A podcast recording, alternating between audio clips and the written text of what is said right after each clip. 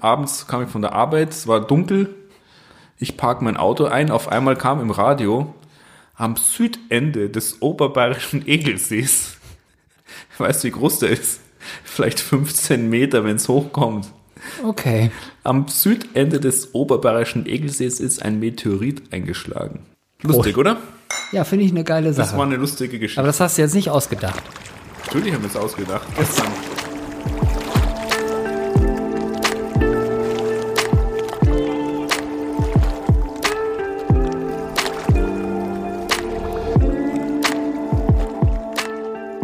Auf See, der Podcast aus dem Fünfseenland. Ich bin gerade auf dem Weg zu unserem heutigen Interviewgast. Das ist der Wolfgang Darchinger, kurz genannt eigentlich nur Wolfi bei uns im Dorf. Das ist der ortsansässige Tischler. Wolfi, hi. Schön, dass du da bist. Grüß dich, Thorsten. Wir haben doch gerade eben schon darüber gesprochen, als ich dir das Bier aufgemacht habe, dass ich dich als Tischler angekündigt habe. Und du hast gesagt, nee, bin unter anderem Tischler, aber ich bin eigentlich Schreiner. Genau, also hier im Süden. Also da, da gibt es ja so, so, so, so, so Unterschiede. Aber wir bezeichnen uns halt als Schreiner, nicht als Tischler. Wo ist denn da der Unterschied? Weil bei uns im Norden sagt man eher Tischler als Schreiner. Ja, das ist natürlich, ist es ja das Gleiche. Aber die Tischler machen halt Tische und die Schreiner machen halt äh, Särge, ja. sag ich mal. Aber mein Großvater hat ja noch welche gemacht, da war die Garage voll. Also und, und, ich weiß auch von einem Kollegen in, ich hatte ja mal eine Zeit lang in Stuttgart gearbeitet, da hat ein Mitarbeiter bei einem Schreiner oder bei einem Schreiner gelernt tatsächlich, und die mussten dann am Wochenende immer die Leute ähm, aus dem Wohnzimmer dann da in den Sarg reinlegen. Das war Beruf des Schreiners. Ja, war so. Gibt es ganz viele mysteriöse Geschichten. Eines Tages kam dann der Städter und zugereiste Norddeutsche zu dir in die Werkstatt und hat gefragt, ob du eine Kiste machen könntest für unser Fahrrad. Ja, also prinzipiell ist es ja so, ich habe ja tatsächlich ein bisschen ein Faible für die Nordlichter. Das weißt du ja vielleicht. Ich bin gern am Meer guckt gern die, die Wellen und das, den, den, den Geruch vom Salz und vielleicht versuche ich das irgendwie zu importieren. Ich weiß es nicht, was da im Kopf vorgeht. Kam so einer an und wollte so eine, so eine Kiste. Ja. Mit Deckel. Genau, habe ich gesagt. Eine Kiste mit Deckel für unser Fahrrad. Und dann bin ich ja schon prädestiniert. Fandest du das am Anfang nicht komisch? Das, du, das ist bei mir bei jedem Kunden so, wenn der in die Werkstatt reinkommt oder wenn ich mit dem, ich will das und das, dann ist es ja nicht das, was ich gerne möchte, sondern der Kunde hat Priorität, der, wenn er, jetzt ein bayerischer Ausdruck, ein Vogeltrittholz will. Was ist denn das? Das ist ein Holz, das es nicht gibt, aber wenn du ein Vogeltrittholz willst, dann mache ich dir eins. Ja, genau. Also am Anfang hat sich das wahrscheinlich äh, easy angehört und dann habe ich irgendwann, glaube ich, gesagt, ja, wir wollen da noch unseren äh, Herd reinmachen und unsere Kochsachen und sowas. Und ich glaube, dann und dann nahm das Ding, glaube ich, langsam Fahrt auf. Und du hast auch gesagt zu mir, und das ist mir in bleibender Erinnerung geblieben. Echt? Ja. Ich fange erst an, wenn mir deine Frau das okay gegeben hat. Vorher so. war nix. Ja, mei. Nee. Also für mich, ich habe gedacht, was ist denn das? Ja, kan wir, wir kannten uns ja schon eine Zeit lang. Auf jeden Fall. Auf jeden Fall habe ich dann Verena angerufen in Südafrika, weil sie war gerade in Südafrika bei ihrem Bruder und habe gesagt, um Himmels Willen, ruf jetzt den Wolfi an, damit der mit der Kiste anfängt. Wie sieht das denn eigentlich aus mit den äh, Hölzern? Kaufst du irgendwie nachhaltig aus nachhaltiger Forstwirtschaft oder keine Tropenhölzer oder sowas? Gibt da bestimmt auch Gelüste von Menschen, die dann irgendwie Mahagoni-Türen oder Tische haben wollen oder was auch immer. Letztlich ist es so, dass wenn Leute jetzt zu mir kommen, sie wollen so und so, dann versuche ich die immer ein bisschen auf unsere heimischen Hölzer hinzuweisen, weil wir haben so schöne heimische Hölzer, Kirschbaum, Nussbaum, Eiche ist natürlich sowieso. Aber selbst Buche ist eigentlich irgendwo auch ein schönes Holz. Und warum brauche ich da unbedingt ein, ein Tropenholz, das da um die Welt geschippert kommt? Und da habe ich eben einen Holzhändler in Schongau, der hat ganz viele Hölzer.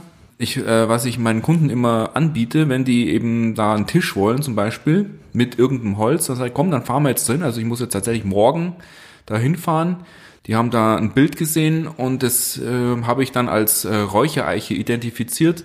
Das ist also eine, eine Eiche, die wird dann quasi geräuchert, äh, ist dann also sehr dunkel, also fast schwarz. Und die ist dann eben eine Zeit lang da in dieser Trockenkammer drin. Dann wird es also ganz schwarz. Und da, da will die Dame eben dann einen Tisch und da fahren wir eben morgen hin und sie sucht sich die Bretter aus und dann kann sie genau sagen, okay, das will ich, das will ich nicht, das will ich, das will ich nicht. Ich will da einen Ast drin, dann will ich wieder keinen Ast drin und so. Und das biete ich meinen Kunden an, egal was für ein Holz das ist, auch Elsbeere oder eben Eiche, Astik.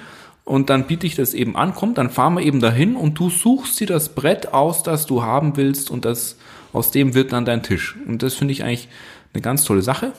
Das finde ich, also ich finde das auch cool. Also ich meine, ich, ich stelle mir das auch zeitintensiv vor und ich glaube auch nicht, dass das jeder macht. Also ich denke halt, dass das halt so ein bisschen ein Service ist, den ich bieten kann. Und das und dann äh, kriegen die Leute natürlich auch einen ganz anderen Bezug zu dem Material, das ich ja da verarbeite. Das, ich kriege ja die Rohware, und wer wäre das ja dann schon fünf Jahre oder sechs Jahre ge- gelagert, Also so, dass es sich nicht mehr, äh, so dass es eben nicht mehr weiter schwindet. genau. Und so mache ich das eben. Und dann kann man natürlich, dann nehme ich doch lieber eine Räuchereiche her, anstatt dass ich da irgend so ein dunkles Tropenholz hernehme. Leute, die zu einem Schreiner kommen und keinen Sarg wollen. Ich habe bei mir in der Ausstellung so eine, so eine kleine Musterkollektion an, an Hölzern und einfach, äh, das Holz muss die und die Farbe haben. Ja, Himmelherrschaft, lass doch das Holz die Farbe haben, dieses hat einfach. Und ich denke halt, viele Leute gehen eben zum Schreiner und wollen einfach ein Stück Holz, das sie anlangen können, weil das, das Holz lebt halt irgendwie vom Anlangen. Ich möchte das anlangen, ich möchte es fühlen und, und dann möchte ich halt lieber ein Stück schönes Holz anlangen, als irgendwie, sag ich mal, dann eine lackierte Oberfläche, wo ich da quasi bloß das, das, die Kunststoffschicht äh, anlange, sondern ich mag ja das Holz anlangen. Und dann hat es halt auch ein paar Flecken. Ja, Mai, ich fühle das. Es ist ja, da auch kann man ja auch tatsächlich ganz viele Emotionen rein interpretieren. Ja, kann ich verstehen. Wir haben das letztes Jahr nicht geschafft, dass wir mal zusammen äh, an einem Rad gekocht haben, richtig? Nein. Das werden wir nachholen, wenn dann Corona irgendwann mal vorbei ist. Ja. Und äh, dass wir im Sommer uns alle wieder sehen und treffen können. Und dann würden wir euch wirklich gerne mal an unserer mobilen Küche am Wasser begrüßen und bringt eure Kinder mit. Wir haben unsere auch dabei. Wir haben noch Hängematten dabei. Wir haben äh, immer gekühlte Getränke und zwei Gasherde. Also wir machen richtig zusammen eine schöne Kochsession. Ich weiß gar nicht, darf man überhaupt segeln? Ja, jetzt ja sowieso nicht. Das ist ja Vogelschutz. Man darf gar nicht segeln jetzt. Am Ammersee, ähm, da gibt's so ein, Freiwilliges Ding. So ein freiwilliges Ding. Ja, es ist nicht ganz freiwillig. Es gibt ein Abkommen, ein, ein europäisches Abkommen. Ramsar heißt es. Das ist irgendwie eine Stadt in Norwegen, habe ich letztens tatsächlich nachgeguckt. Und, und ähm, da haben, ich nagel mich nicht fest, ob es Norwegen ist. Vielleicht ist es auch Sch Schweden. Schweden oder Ungarn oder so, irgendwo. Oder vielleicht sogar tatsächlich Südafrika. Ich weiß es echt nicht. Ich habe es irgendwas gelesen, aber es, ich habe es mir nicht gespeichert. Ich habe so ein schlechtes Speichermedium in meinem Gehirn. Auf alle Fälle, da haben sie ein Abkommen geschlossen für die Zugvögel und die können eben an gewissen Gewässern Päuschen machen. Und der Ammersee ist eben da so ein Päuschengewässer. Und deswegen haben die ein Abkommen gemacht, dass die Segelboote eben von November bis März nicht segeln dürfen. Ah, deswegen muss auch jeder seine Segelboote immer rausholen, sozusagen. Also die müssen ja aus dem Gewässer sogar entnommen werden. Ne? Genau, die müssen da raus. Wir waren ja jetzt ähm, am Wochenende, gibt's so den Egelsee. Kennst, du- kennst du den Egelsee? Nein? Mann. Egelsee, der ist ein kleiner See oben auf der Hannawies. Hannawies Begriff? Nein. Auch nicht. Auch nicht. Musst du mir auch alles erklären. Gut, da gibt's eine Straße, die heißt Schmidt-Schneider-Straße, die geht dann hoch auf, den, auf die Endmoräne, auf die Seitenmoräne hoch. Kann man das googeln? Seitenmoräne? Irgendein Begriff davon? Hannawies, kann man bestimmt googeln. Gibt's ja, gibt's ja, ist ja eine Straßenname. Auf der Hannawies. Hat aber mit Sven Hannawald nichts zu tun. Nix mit Sven Hannawald, da gibt's keine äh, Skisprung-Arena da oben. Okay. Nee, und da gibt's eben so einen kleinen Wald und mein Opa hatte eben da ein Grundstück, ein Wald. Und direkt neben dem Wald ist der Egelsee. Das ist ein kleiner, kleiner Weiher.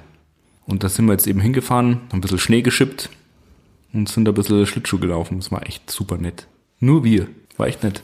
Mein Vater hat irgendwie den Plan gehabt, oder dass er da eben äh, den Wald quasi an, anpflanzt, so ein, so ein Schutzwald vor dem Wald.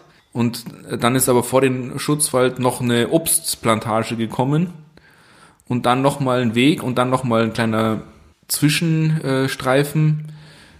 Und da hat er jetzt noch eine kleine Mauer gebaut und das ist ein ganz super netter Platz. Also den würde ich euch gerne mal zeigen, diesen Platz. Sehr gerne. Und da kann man nämlich auch mal wirklich ein Bierchen aufmachen. Ja, also wirklich sehr, sehr gerne. Aber du musst natürlich die. Seitenmoräne hochkommen. Mit Ja, ich habe äh, gerade schon überlegt, ob hat, das. hat es keinen Elektroantrieb Nein, oder ein Auto vorspannen oder ein Hund? wir kriegen das schon irgendwie hin. Wir haben uns jetzt äh, letztens den Besslinger See gegeben für Schlittschuhlaufen. Mhm. Da waren wir aber nicht allein. Also nicht so wie du, so idyllisch, wie du das gerade Mhm. Ja. Wesslinger. War der zu? Der war zu, ja. Mhm. Ja, und der Andexer äh, war ja, ne? Der war auch dicht. Der Andexer war ja dann, wo die Hirschen sind. Hinter den Hirschen. Genau. Ja, und wir waren eben am Egelsee. Hört sich sehr schön an. Du hast jetzt gerade deinen Großvater erwähnt. Da, da würde ich jetzt gerne. ich den auch- erwähnt? Ja, den hast du erwähnt. Du hast gesagt, dass dein Großvater dort, was hat er da gehabt? Ach so. Ja, mütterlicherseits. Ja. Der hat, der war halt Landwirt. Die haben halt überall äh, ein Grundstückchen gehabt. Ist Das- halt so gewesen, ja. Ihr seid jetzt in dritter Generation hier, ist das richtig? Nein. Noch? Ich, ich weiß die Generation gar nicht, wann wir hier angekommen sind. Das ist ja schon Aber ihr seid Tischler in dritter Generation. Tischler in der dr- dritter Generation. Ja, genau. Und der Großvater hat hier, hat sich hier am Ammersee sozusagen. Naja, der hat ja schon gewohnt. Die, die, die sind ja. Es, da, wir haben zufälligerweise einen Verwandten, also wir sind eine weitläufige Familie, und einer hat jetzt da versucht, ein Stammbuch zu machen. Und da stehen tatsächlich viele Sachen drin. Und anfangen tut's tatsächlich so, dass der der Sohn eines einer, ein, ein lediges Kind ist, quasi sozusagen. So fängt's an. Und weiter vor kann man's, weiß ich's nicht. Also das war halt eine, eine Frau und die hat halt dann auf einmal ein Kind bekommen. So. Das hört so sich an wie in der Bibel. soll ja so passiert sein schon mal, gell? Wie in der Bibel. Ja, da hat das auch irgendwie, kam dann plötzlich ein Kind Ja, ins Stroh. Ich, ich weiß es nicht. Ja, Und so hat's, so ist es, ähm, so ist das bei euch so auch ist, gewesen. So ist das bei uns auch gewesen, ja. Mhm. Aber ich weiß nicht, ob der Erzengel Gabriel da damit was zu tun hat. Weiß jetzt nicht, wer da wen jetzt, aber ähm, ja, ähm, schön. Und dein Großvater hat sich aber jetzt hier so, der hat das hier so am See äh, mehr oder weniger aufgebaut, oder? Ja, das war ja ein armes Handwerkerlein. Der ist ja hier aufgewachsen. Genau. Und heute will ja irgendwie jeder am Wasser leben oder am See leben oder möglichst nah. Ich schicke dir morgen mal ein Foto Ja. von einer kleinen Karte, die ich habe, wo Hersching, da ist halt nichts. Da ist halt das obere Kirchel, da ist das untere Kirchel, da gibt es noch keine Brücke, da gibt es vielleicht eine Furt, da gibt es den, den Gasthof zur Post mit der großen Scheune, wo sie die Pferde getauscht haben, also das war die Postkutschenstation. Und dann war halt sonst nichts. Da, der Ort hat sich halt so entwickelt, dass irgendwann mal diese Leute gesagt haben, wir machen da eine keramische Fabrik auf und da war halt das billigste Grundstück unten da am See, wo eh keiner hin will. Und da haben sie halt da so eine keramische Fabrik aufgemacht, eben mit so einem kleinen Herrschaftshäuschen. Wann war das? Ja, das gebaut ist, ist ja 1907. Die Eisenbahn ist gebaut worden 1903, wenn ich mich nicht täusche. Und die Eisenbahn führte nach München oder kam Nach von Pasing, genau. Ah, Pasing, genau. Pasing, Der- München, Ja. die Lokalbahn. Dann kam eben, hat- er eben gesagt, er macht das sei, da haben wir dann schon am See etliche, zum Beispiel dieser akademische Seglerverein, den hat es da schon gegeben. Okay. Also die haben da gemeint, sie machen da am, den nutzen den See auch zum Segeln. Da glaube ich, da waren die die ersten, die den See auch zum Segeln genutzt haben, außer den Fischern. Und, und dann eben diese keramische Fabrik, weil die gedacht haben, sie fänden da im Moor so ein, so ein, so ein Lehm, so ein, so ein, so ein Lehmschlamm oder sowas, wo die eben töpfern können. Äh, Und dann eine Brennerei auch und Lief das erfolgreich? und es ging dann eben, dieses Vorkommen ist dann eben relativ schnell erschöpft gewesen. Also da haben die Von eben diesen speziellen Lehm? von diesem Lehm. Und sie wollten halt da ein bisschen das nachmachen, diesen Nymphenburger Keramik und sowas. Das wollten die halt da imitieren oder gedacht haben, das, das, das ist doch easy, mach mal, locker. Vor allen Dingen, weil hier auch nichts war. War halt so der Ansatz. Aber war halt dann nicht. Und dann war das Vorkommen weg und dann, bis man das von woanders irgendwo herbringt, war das Thema irgendwie durch. Und dann war das zum Verkaufen und mein Großvater hat da eben sich dann eben einen Teil kaufen können und hat da dann seine, da war dann Frischmeister und hat dann da seine Werkstatt reingemacht. Und äh, wo, wo war das genau? War das jetzt, ist das, sind das immer noch die Gebäude, wo du jetzt deine Werkstatt hast, Genau, sozusagen? das ist das Original, Und da das- ist es auch drin. Krass, okay. Also wir haben das ja bloß jetzt vor zehn Jahren kernsaniert. Und da, wo der Kindergarten, der ist ja genau gegenüber, gehörte Genau, das, das- auch irgendwie dazu? Das war, das, das war halt das Wohnhaus vom Chef, sozusagen. Nee, ernsthaft? Naja, das, sind, ja- das ist ja alles mehr so ein Wohnhaus. Ja, man sieht das. Es, es hat den Charakter eigentlich von so einer Villa am See. Genau. Und da ist heute der Kindergarten drin und die äh, Schulkindbetreuung.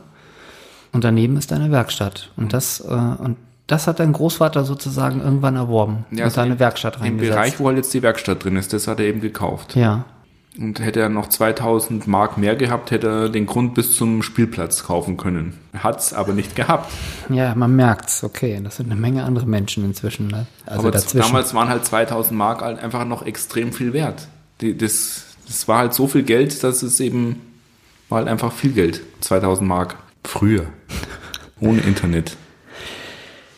Okay. Was wir natürlich auch sehr spannend bei dir finden, ist, dass du passionierter Segler bist. Wie, äh, wie bist du zum Segeln gekommen jetzt hier am, äh, am See? Das fing natürlich tatsächlich dann wieder, wiederum über meinen Vater an. Der hat irgendwie den Druck bei so Wettfahrten. Da ist er sehr erfolgreich gewesen. Also er ist damals Pirat gesegelt in den 60er Jahren und dann ist er FD gesegelt, Flying Dutchman, damals olympisch und er war damals auch sehr erfolgreich. Also das merkt man heute noch, wenn man mit ihm Auto fährt, dass also die, der weiße Balken an der, an der Ampel, der, den muss man erstmal, also da muss schon der Vorderreifen draufstehen, sonst geht's ja gar nicht.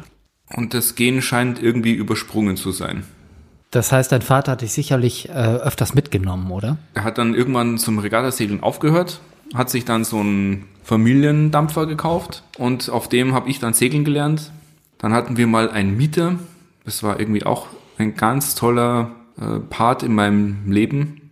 Der mit dem, der hatte dann, der war Spediteur, also nee, der war Lastwagenfahrer.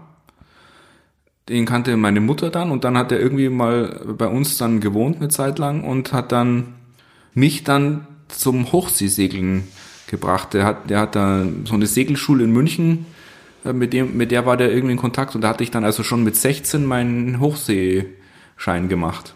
Wow, das ist aber früh. Also war es ehrgeizig. Oder hat dein, oder hat dein Vater äh, da auch gesagt, Junge, jetzt gib mal Gas oder, oder sowas? Das würde, glaube ich, nie funktionieren, wenn der Vater sagen würde, jetzt gib mal Gas. Ich habe ja schon als Zehnjähriger Bücher verschlungen von sämtlichen, was irgendwas Maritimes zu tun hatte. Das habe ich ja als Zehnjähriger schon verschlungen, solche Bücher. Und es war klar, dass uns Segeln und draußen die äh, hockst in, äh, im Internat und dann musst da äh, äh, Latein lernen, wenn draußen der Wind durch die Blätter äh, flattert, dann das ist ähm, Masochismus gewesen. Okay, also du hast selber tierischen Bock drauf gehabt, das zu machen. Und Segeln war immer Thema bei mir, immer schon. bis heute. Und das, ich hoffe, dass ich irgendwann mal im Meer untergehe. Ich finde, das ist ein legitimer Wunsch. Und äh, nicht der schlechteste. Also bevor ich hier in Garatshausen im Altersheim mit Corona sterbe, möchte ich lieber. Bitte aufhören. Nein. Ähm, was mich interessieren würde, ist, ähm, jetzt hast du das Revier ja natürlich direkt hier jetzt vor, der, vor der Nase. Deine Werkstatt ist äh, ungefähr, weiß ich nicht, 20, 50 Meter vom See. Bleibt man dann äh, am Ammersee? Dein Boot ist auch da, ja. Aber äh, se- warst du auch schon mal segeln auf dem Starnberger See auf der, oder auf den anderen Seen von dem Fünfseenland? Also tatsächlich bin ich ja Regattasegler in meiner Jugend gewesen und auch immer noch. Und ich, wir sind eigentlich schon in ganz vielen, bin schon auf sehr vielen Seen unterwegs gewesen. Ähm, Also mich hat es nur interessiert, ob man einfach das Revier auch mal verlässt. Ob man Ja, einfach also ich, sagt so, ich hab, hey, Ich habe auf einer kleinen Jolle mit, bin ich Regatta gesegelt, wir sind ganz Europa rumeinander gegurkt. okay. Also Berlin, Kiel, ähm, die bayerischen Seen alle durch, Balaton, Südfrankreich, Gardasee natürlich, da ist unser das, äh, Ferienlager gewesen, Trainingslager. Was heißt Trainingslager? Äh, mir, es war, ich bin damals eine Klasse gefahren, die war damals olympisch und dadurch, aber es gab halt nicht viele, deswegen sind dann, durften auch die nicht so guten Segler da mit. Und es war dann, da war, gab es einen Trainer vom Bayerischen Seglerverband und da sind wir dann da runtergefahren an, an den Gardasee. Und zwar immer schon an Ostern, dass man also früh wieder anfängt zum Segeln, wenn die Winterpause vorbei ist. Und, ähm, und dann ging es natürlich gleich hoch nach Kiel. Ja, hey. Pfingstpfusch hieß es damals. Und dann gleich in der Früh, dann nach der, am Ende der Wettfahrt wieder einpacken alles. Und dann ging es gleich weiter am Starnberger See mit der Bayerischen Jugendwoche. So war das damals. Richtig, je, fast jede Woche segeln. War eine Okay. tolle Zeit. Und äh, bist du auch viel mit deinem Vater dann gesegelt oder hast du viele Regatten auch mit deinem Vater zusammen Das hat sich gesegelt? dann erst früh, später entwickelt, wo ich dann ja auch aufgehört habe und dann hat mein Vater gemeint, na, er hätte er noch mal wieder irgendwas so Regattatechnisches machen und dann haben wir uns so ein Haarboot, heißt es eben, organisiert. Das, da hat halt einer das im, in Hersching verkauft und das, da gibt es ein großes Feld hier am Ammersee. Also wenn die Regatten sind, sind immer 25 bis 30 Boote am Start. Das heißt, da ist einfach schon ein bisschen ein Hintergrund da. Und da haben wir dann uns eins gekauft, ein gebrauchtes und sind eben dann zusammen da rumgefahren. Und ich dachte mir, und der, und der Grund, warum ich da eigentlich auch dann so mit bin, haben wir gedacht, naja, ähm, wenn ich jetzt sagen würde, nein, das will ich nicht, dann ich habe mit meinem Vater ja an und für sich ein gutes Verhältnis. Wäre ja auch schade, wenn ich das, das nicht, wenn ich das ablehnen würde. Und dann sind wir da eben, dann haben wir da wieder, segeln wir jetzt schon seit mindestens 15 Jahren Haarbootregatten. Macht er das immer noch? Ja, er wird halt immer unbeweglicher. Es ist halt einfach so, dass der die Beweglichkeit, dass die Beweglichkeit fehlt. Okay, aber äh, dann, dann Daddy ist jetzt schon, sage ich mal, weiß ich nicht. 76 Ja, ist der. genau. Und der ist halt einfach auch nicht mehr so, der, der, der tut sich einfach schwer, runter bis zur Klampe zu kommen halt, gell? Ja, aber gut. Aber ich habe jetzt deinen älteren Herrn ja auch schon mal kennengelernt in der Werkstatt. Also Ja, ich meine- als ich die Kiste abgeholt habe, er wollte ist, mobil ist er und, Ja. und, und kräftig ist er, aber Ja. eben nicht mehr so beweglich, ja, das aber halt er ist Segeln. halt ein energischer Typ, wie ich ihn jetzt so kennengelernt habe. Was mich ja immer wundert, dass mein Großvater ihn da dann das so gelassen hat. Der war ja auch ähm, sehr restrikt, aber das hat er ihm irgendwie durchgehen lassen. Das finde ich eine ganz super Sache eigentlich, dass man dem, dem Kind da so ein, und der hat, mein Großvater hat mit dem Segel überhaupt nichts zu tun gehabt. Der ist immer, der ist am Land geblieben. Der ist auch durch seine Kriegsgeschichten da sehr, äh, da war nichts anderes wie Arbeit in seinem Kopf. Und mein Vater fängt auf einmal mit Segeln an, so ein Quatsch. Und das hat er ihm aber durchgehen lassen. Da gibt's ganz alte Fotos, wo dann der FD im Hof steht. Das, und ich vermute mal, dass deswegen mein Vater mir das auch, dass er sich auch freut, dass ich da gerne mit ihm unterwegs bin. Ja, ich finde, das ist auch eine schöne Sache, dass man das so teilen kann. Also dann so generationsübergreifend. Wir waren jetzt ja auch schon mal segeln, aber das war dann eher so äh, schön Wetterplätschern, ne? Würde ich da mal sagen. Das Haarboot ist, hat, zeichnet sich in meinen Augen, also ein Hauptvorteil von diesem Boot ist, dass man es eben sowohl als Regattaboot, also richtig tolles Regattaboot benutzen kann, aber auch als richtig tolles Familyboot. Es hat ja unten eine Liegefläche, so eine Liegefläche und da kann ich wirklich auch mal fahren und die Kinder können unten rein und ähm, sich hinlegen und dann hört man das Plätschern der Wellen am, an der Bordwand entlang. Kann beides. Ja, wir waren ja diesen Sommer äh, oben in Schleswig-Holstein an der Kieler Förde und äh, da waren wir dann auch segeln mit den Kindern und haben denen das jetzt auch mal so ein bisschen nahe gebracht. Und sowohl Luca als auch Levi, ja, die lieben das beide. Und seitdem ist Segeln äh, hoch im Kurs. Ja, also Eckernförde war ich jetzt noch nicht. Bin ja auch kein U-Boot-Fahrer, Ja, stimmt. Die U-Boote liegen da. aber mit, mit äh, Delfinen haben wir tatsächlich schon des Öfteren Kontakt gehabt. Im Mittelmeer halt. Und das ist immer wieder ein Highlight, wenn, die, wenn man auf einmal so die Finne dann herauskommen sieht und zack. Das ist immer schön. Wir waren mal in Kenia. Meine Frau ist ja Kenianerin. Und dann waren wir auf in so, einem, in so einer Lodge, in so einer Hotel-Lodge. Und ähm, da war dann auf dem Parkplatz hat sich dann, also da waren die ganzen äh, Safari-Autos da so geparkt. Und ein Parkplatz hat dann so ein Elefant eingenommen halt, gell? Der hat sich dann direkt auf den Parkplatz Der gestellt. da, das war, der hat dann da eingeparkt, vorwärts allerdings, nicht rückwärts, ja. Und, und ist da nicht mehr weg. Aber da hatte da irgendwo mit, mit ein bisschen medizinische Versorgung und oder die Leute haben ihm da irgendwas zum Essen gegeben und dann ist er da halt geblieben. Dann wollte er nicht mehr weg. Ist er heute noch da? Das weiß ich natürlich nicht. Okay. Wenn ihr mal wieder da seid. Geht deine Frau mit dir auch segeln oder gehst du eher alleine segeln? Naja, also meine Frau geht mit mir segeln, vielleicht nicht ganz freiwillig, aber sie geht mit. Ich peitsche nicht, Also sie macht es äh, dir zuliebe. Denke ich. Also wir gehen auf jeden Fall nächstes Jahr wieder segeln, oder? Ja, kann man machen. Ja, Segeln ist cool. Ich kann dir ja auch das Stand-Up-Paddle nochmal nahe bringen, aber ich glaube, da hast du nicht so richtig Bock drauf, ne? Ich habe mir mangels an dem Gleichgewichtssinn. Und außerdem hat es kein Lenkrad. Ja. Ähm, Verena lässt fragen, was denn dein Lieblingsgericht ist. Mein Lieblingsgericht. Ja, das möchten wir natürlich wissen. Das, da wären wir neugierig. Ich, äh, ich, ich esse gerne und ich koche gerne. Ja, aber du wirst wissen, was du am liebsten isst und am liebsten kochst. Also ich koche gerne, bin ich echt fast ein bisschen stolz, ich mache gern bayerische Dampfnudeln mit Vanillesoße. Dann erzähl uns doch mal, wie das funktioniert. Das würden wir gerne hören. Da habe ich tatsächlich das Rezept von einem Schreinermeister-Kollegen, zufälligerweise. Also meine Mutter macht, hat auch früher gern Dampfnudeln gemacht. ist ja ein typisch bayerisches Gericht, ja. Das ist bei ihr aber nie so richtig. Also sie hat es dann irgendwann aufgegeben und hat dann Rohrnudeln gemacht. Und dann habe ich eben über meinen Kollegen, ähm, der hat mir das dann relativ simpel geschildert, den Hefeteig halt aufgehen lassen und dann in der Reine die reinsetzen in so eine Zucker-Butter-Mischung und damit Milch aufgießen und dann darf man vor allem 30 Minuten lang den Deckel nicht lüften, sonst fallen die Dampfnudeln zusammen. Wenn ihr wollt, mache ich die, die euch mal gerne. Das nehmen wir jetzt sehr gerne an. Also wir äh, lassen uns auch gerne das Rezept aufschreiben und dann veröffentlichen wir das. Wenn wir dürfen. Das ist kein Geheimnis. Das Problem an der ganzen Geschichte ist, dass es also immer nur aus Sonntags geht, weil es, weil es braucht einfach ewig lang Zeit, bis man die in der Früh fangt man also mit dem Teig an und dann ist, muss der nochmal gehen und nochmal gehen und dann ist der immer so um zwei Uhr nachmittags ist das Ding dann fertig. Und aber was soll ich zwei Uhr nachmittags essen, wenn ich ja also das ist das, bisschen das Problem. Da muss man also quasi seine Ernährung in dem Moment umstellen, dass man dann, naja, aber das geht schon. Ich glaube schon, dass du die unterbekommst, oder? Ja, die, also die Kids lieben die und die Oma ist immer ganz neidisch. Warum? Ja, weil es bei ihr nicht so funktioniert. Bei mir ploppen die richtig schön auf. Das finde ich echt momentan super lecker.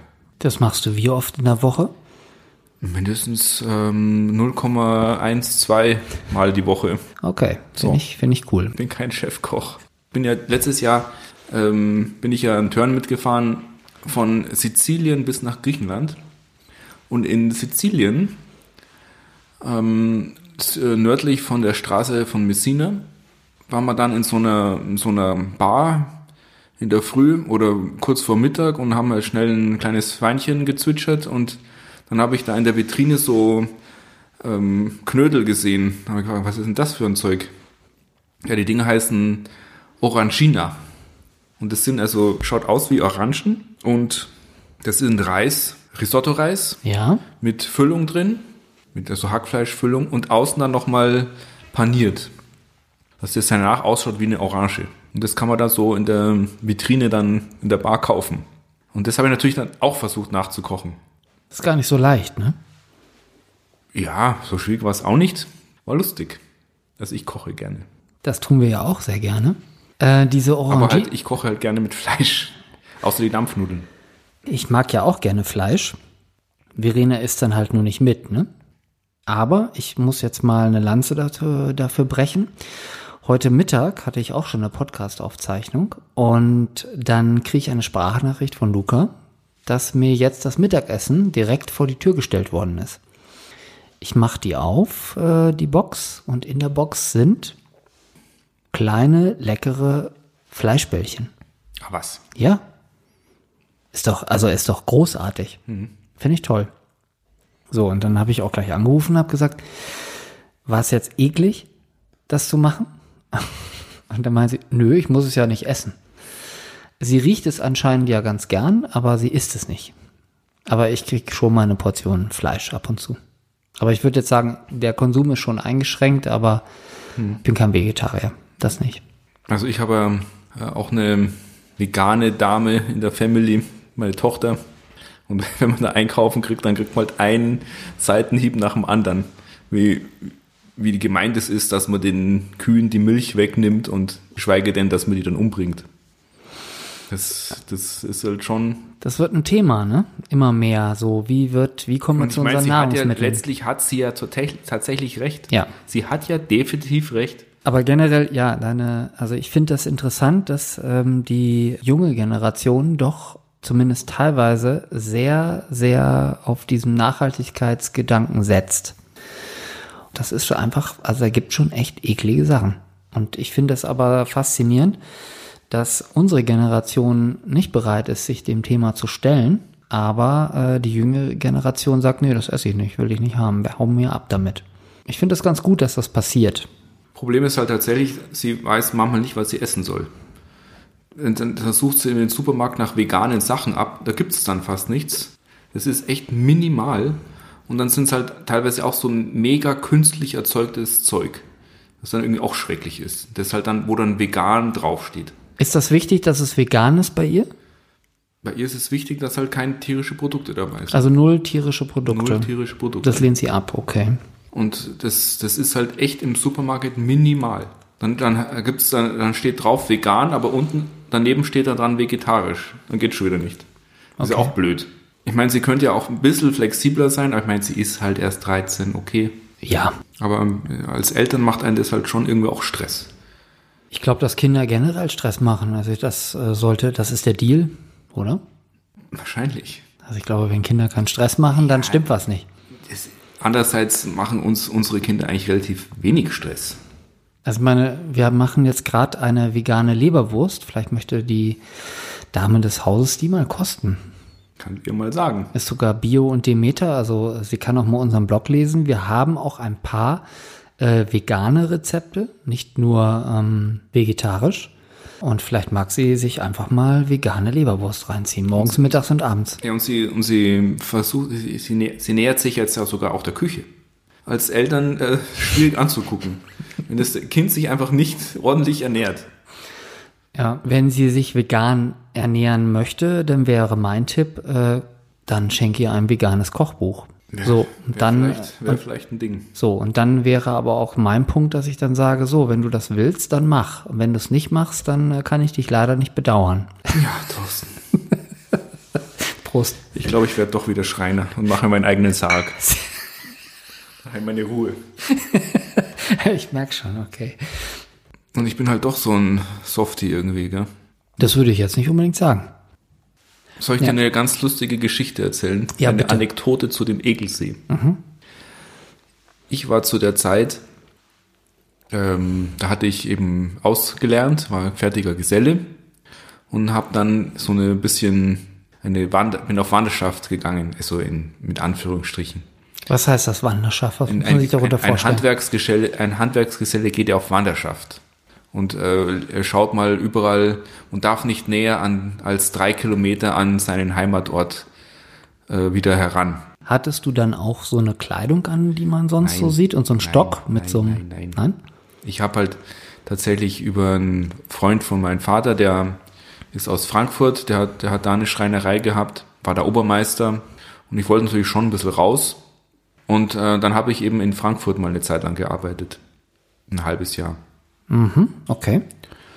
Und ähm, auf einmal, es ist ja noch so eine Gegend, wo auch der äh, Bayerische Rundfunk noch, wo man den noch empfangen kann. Die habe ich natürlich dann schon gehört. Also er rauscht schon ein selbst in bisschen. Hessen kommt noch Bayern 3 an.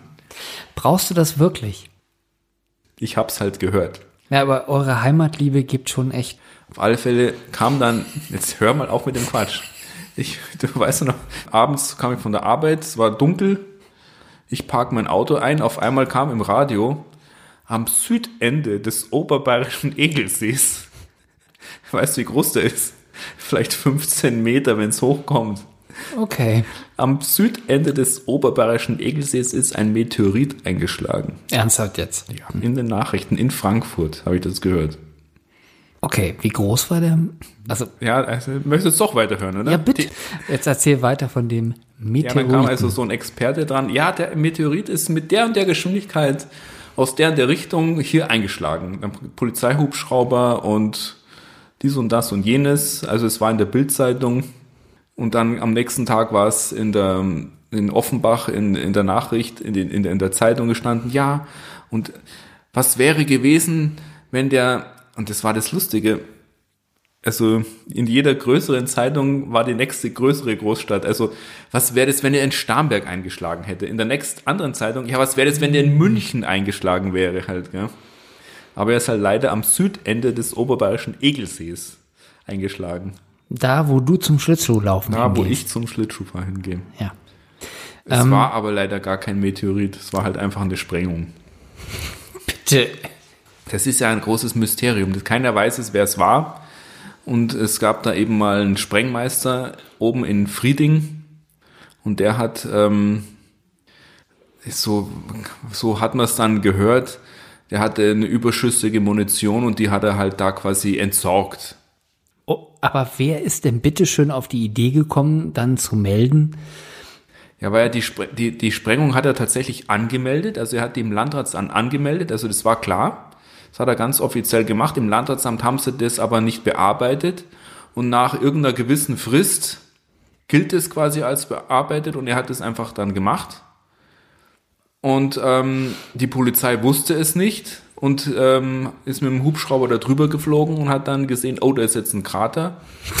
Und, und dann sagt man gleich, hier ist ein Meteorit Ja, und eingeschlagen. dann kommt gleich ein Forscher, der dann gleich bestimmt, aus welche Richtung der gekommen ist. Naja, das muss man jetzt ja nun auch sagen, dass wir hier eine Menge Forscher am äh, Ammersee haben, ne? oder hier in dem ganzen Umfeld. Also vor allen Dingen viele Esoterikforscher. Das, also das kann ich mir lebhaft vorstellen. Lustig, oder? Ja, finde ich eine geile Das war Sache. eine lustige Geschichte. Aber das hast du jetzt nicht ausgedacht. Natürlich haben wir es ausgedacht. Gestern. Ernsthaft jetzt. Schmarrn, das ist echt so gewesen. Wir können, wir können hier nach oben rauffahren und ich zeig dir den Krater. Den gibt's Von dem Meteoriten, der keiner war. noch. Und den Lehm hat's bis auf eben auf unseren Obstgarten geworfen. Verstehe. Nur Müll. Wirklich. Wie spät haben wir es denn jetzt? Ich muss jetzt Mein, nach Hause. mein lieber Wolfi, vielen Dank für das Gespräch. Ja. Wir haben Lockdown und Ausgangssperre. Das möchte ich jetzt nicht unerwähnt lassen. Und wir haben es jetzt 20.43 Uhr. Und wenn du nicht äh, feuerpolizeilich verhaftet werden willst vom Sheriff hier, dann musst du jetzt los. Ja, Thorsten, danke für das Gespräch. Es war mir ein Fest. Ähm, wir können es gerne nochmal vielleicht ähm, auf eine andere Art und Weise nochmal wiederholen. Ja, sehr gerne. Ohne Mikrofone. Was hältst du davon? Oh, das kann man natürlich auch. Ja, das finde ich auch gut. Also, cheers. Ja. Thank you. Bis bald.